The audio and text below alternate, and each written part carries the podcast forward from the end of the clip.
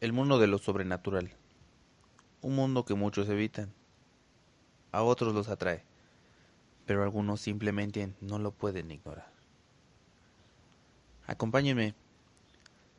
Esto es Noche de Relatos de Terror. Hola amigos, ¿qué tal? Soy su amigo Miguel Ángel. Y en esta ocasión les voy a platicar cómo inició o pues uno de los primeros recuerdos que tengo sobre estas experiencias sobrenaturales y viene desde mi niñez. Tendría la edad de cuatro años, más o menos. O ese es uh, uno de los recuerdos que tengo. De los primeros que tengo memoria.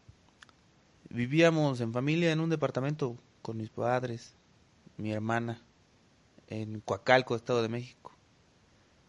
Y vivíamos en el tercer piso.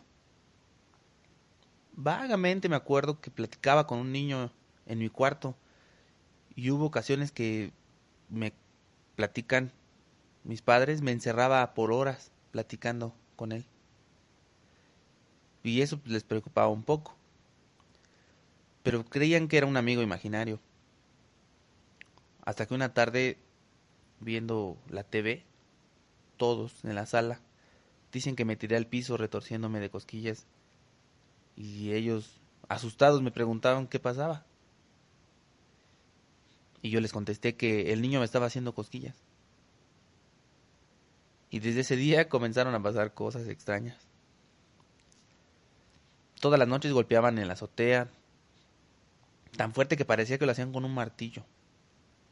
Mi padre subía hasta el lugar donde se escuchaba o donde de donde provenía el ruido, pero nunca vio nada. Y lo extraño es que mientras él se tapaba y salía de la casa por la azotehuela para para subir a la azotea y ver eh, quién pegaba en, la, quién golpeaba, seguían escuchándose, pero durante, más bien cuando él llegaba a la azotea, pues ya no se escuchaban. También recuerdo que detrás de la puerta del baño veía una flama color azul. Todos los días, eh, como a las 3 de la tarde. Pero una ocasión que solo estábamos mi madre, mi hermana y yo, recuerdo que los ruidos y los golpes los golpes en la azotea siempre empezaban a las 3 de la mañana. Y mi madre pues nos abrazó a mi hermana y a mí para que no tuviéramos miedo. Recuerdo que vi como una figura humana entró por la puerta de la recámara pues, que estaba entreabierta y atravesó el cuarto hasta que atravesó la pared de la habitación Y así padecimos pues otros seis meses más hasta que la situación fue insoportable para todos.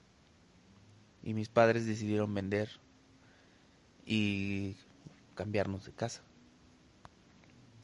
Esta situación pues nos dejó marcados, pero no terminó ahí, solo era el inicio porque al cambiarnos de casa, esta vez al municipio de Nezahualcóyotl, pues la situación empeoró. Ya en la casa nueva hubo calma solo unos meses. Pero esa paz se vio perturbada por situaciones que primero solo nos ocurrían a mi hermanita y a mí.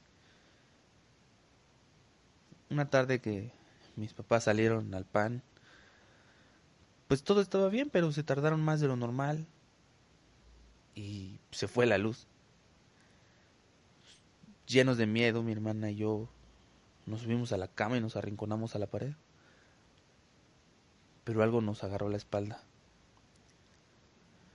Algo que salió de entre la cama y la pared y, brincamos a la orilla de la cama, pero el miedo, por el miedo y casi para bajarnos de la cama, de debajo de ella, nos salió lo que hasta ahora me acuerdo, era una ardilla, pero se reía de nosotros y al reírse nos enseñaba sus dientes deformes.